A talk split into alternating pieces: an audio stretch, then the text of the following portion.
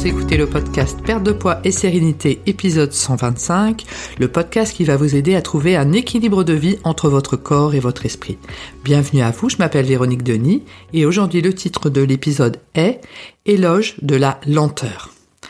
Alors c'est vrai que la lenteur ça fait pas vendre, ça vend pas du rêve comme dirait mon fils et euh, on se dit oh là là elle est lente. Les personnes qui sont lents, euh, en tout cas qui ont une apparence euh, comme étant lentes, euh, ont rarement bonne réputation. On préfère les gens dynamiques, qui prennent rapidement des décisions et qui font tout crac crac boum boum euh, hyper rapidement. Et les personnes lentes qui réfléchissent avant, etc., ne sont pas toujours euh, euh, mises en avant en fait. Hein. Euh, ce sont souvent également des personnes qui sont introverties et dans les entreprises, les personnes introverties sont rarement monter sur le podium avec euh, la médaille d'or, on préfère effectivement parier sur les personnes extraverties. Et pourtant, la lenteur a de nombreux avantages. Tout d'abord, euh, le fait de commencer lentement, eh ben, il vaut mieux commencer lentement que ne pas commencer du tout. Je m'explique par exemple si ben voilà c'est l'hiver, on n'avait pas fait trop d'exercices, trop de sport, etc. Euh, mais vous voulez vous remettre à marcher ou courir euh, et que vous dites bah, demain ça y est je m'y mets. Si dans votre tête vous avez euh, une image de comme ça je m'y mets, eh bien le lendemain vous pouvez vous y mettre tout à fait, mais ça peut être lentement. Hein, vous pouvez commencer à courir lentement Hein, vous n'aurez certainement pas effectivement l'allure euh, d'un marathonien ou d'un sprinter, mais vous aurez fait le premier pas et vous serez passé effectivement à l'action. Si vous avez décidé de remarcher, hein, de marcher de nouveau parce que les beaux jours arrivent, etc., eh bien vous pouvez décider de marcher à un rythme tout à fait paisible. Il vaut mieux marcher à un rythme tout à fait paisible, respecter son rythme cardiaque hein, finalement, euh, marcher peut-être, je sais pas, une demi-heure, trois quarts d'heure, revenir serein, plutôt que d'avoir marché euh, très rapidement et euh, revenir complètement essoufflé et finalement n'avoir pas profiter de ce moment où on se retrouve euh, et on a euh, des, enfin, on se réaligne finalement vis-à-vis de, de nous-mêmes. Donc pensez finalement à la remise euh, en forme et au sport comme un moment non seulement physique mais également mental où on va être soi-même avec ses pensées et arriver à se réaligner comme ça et être finalement dans la sérénité et la lenteur peut également effectivement en faire partie. On peut également, euh, quand on décide de, manger de, un peu différemment, de rééquilibrer euh, nos repas, le fait de manger euh, lentement va faire que l'on va manger déjà en conscience, donc en étant plus présent par rapport au moment qui passe. Donc on va être plus enfin, on va être rassasié en fait.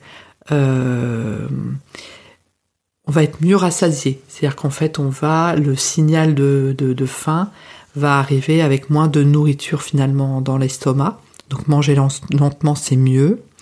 Et manger en conscience, et du coup, on est conscient des volumes de nourriture que, que l'on mange.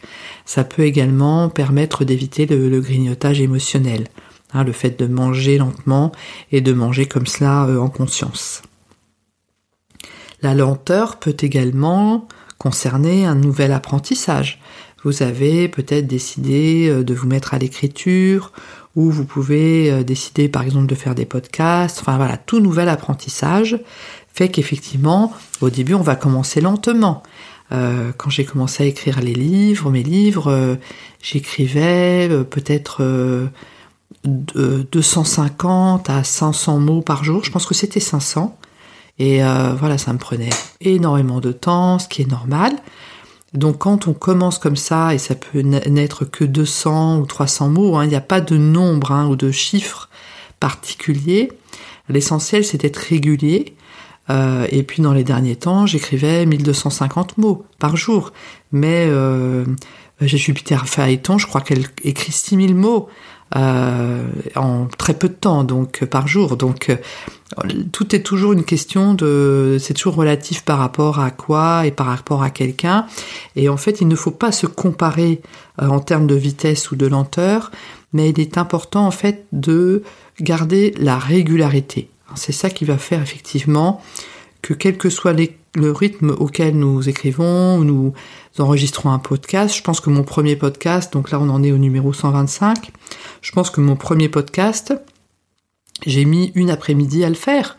Et ben voilà, c'est comme ça. Hein. mais il a fallu qu'il en ait, qu'il y en ait un premier. Euh, ça n'est pas le premier, le plus réussi, loin de là. Euh, mais il, il, en fallait un premier. C'était celui-là. Il est lent. Enfin, ça a été lent. Le, processus, mais euh, le fait de commencer comme ça, même lentement, ça permet de, lancer le mouvement en fait. Hein. C'est un peu comme un, effet de, balancier. Quand on lance le balancier hein, d'un côté, eh bien on sait qu'il va revenir. On lance un mouvement un peu perpétuel comme cela. Donc euh, voilà, c'était ce que je souhaitais euh, échanger avec vous par rapport à la lenteur. Je pense que c'est important de résister à ce tourbillon de, de on est dans un tourbillon de euh, pseudo-efficacité, de pseudo-dynamisme où tout le monde doit avoir l'air de faire euh, les choses avec facilité, boum boum, euh, super, le succès qui est arrivé du jour au lendemain, c'est génial, etc. Et en fait, qui n'est pas forcément dans la lenteur, et euh, je, lisais notamment la biographie euh, d'une actrice américaine qui est vraiment très bien. Je ne sais pas si ça a été euh, traduit en, en français. c'est une actrice américaine qui s'appelle Viola, Viola Davis, qui a fait cette autobiographie qui s'appelle Finding Me, que j'ai pris sur Audible. Et c'est super intéressant parce que c'est une des premières actrice noire euh, américaine euh, qui avait un physique euh, bah, pas de jeune première, mais moi je c'est pas une, un jugement de ma part hein, vis-à-vis de son physique, pas du tout, hein, je me permettrai pas.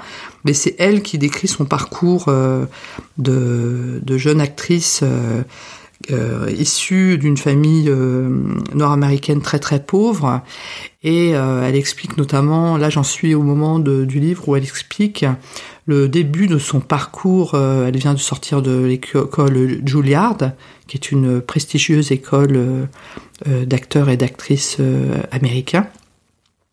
Et elle, explique comment elle, rame hein, en fait pour et elle donne un, une facette du métier par rapport au nombre de personnes, sur le nombre de personnes qui sont sorties de Juilliard, combien ont réussi à en vivre. Et après, par, par, par rapport à celles qui ont réussi à en vivre, combien ont, ont réussi vraiment et sont devenues, entre guillemets, euh, connues. Et c'est super intéressant.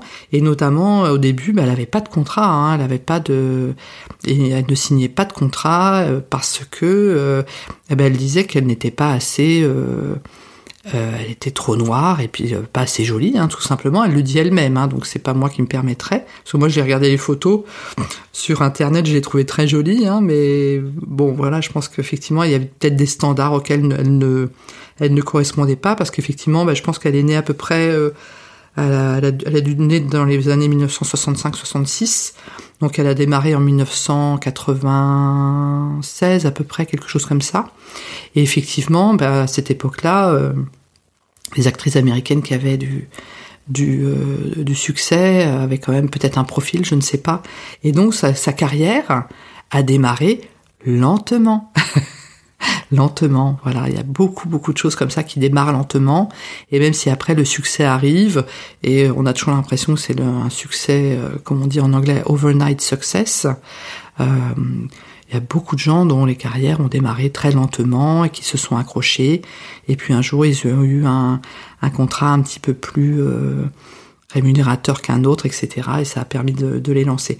En tout cas, si vous avez l'occasion de, de prendre cette euh, biographie, cette autobiographie de Viola Davis, n'hésitez pas, parce que c'est une, une, description de de la vie euh, d'une famille nord-américaine et noire américaine. Hein, dans les années comme ça, 70-80.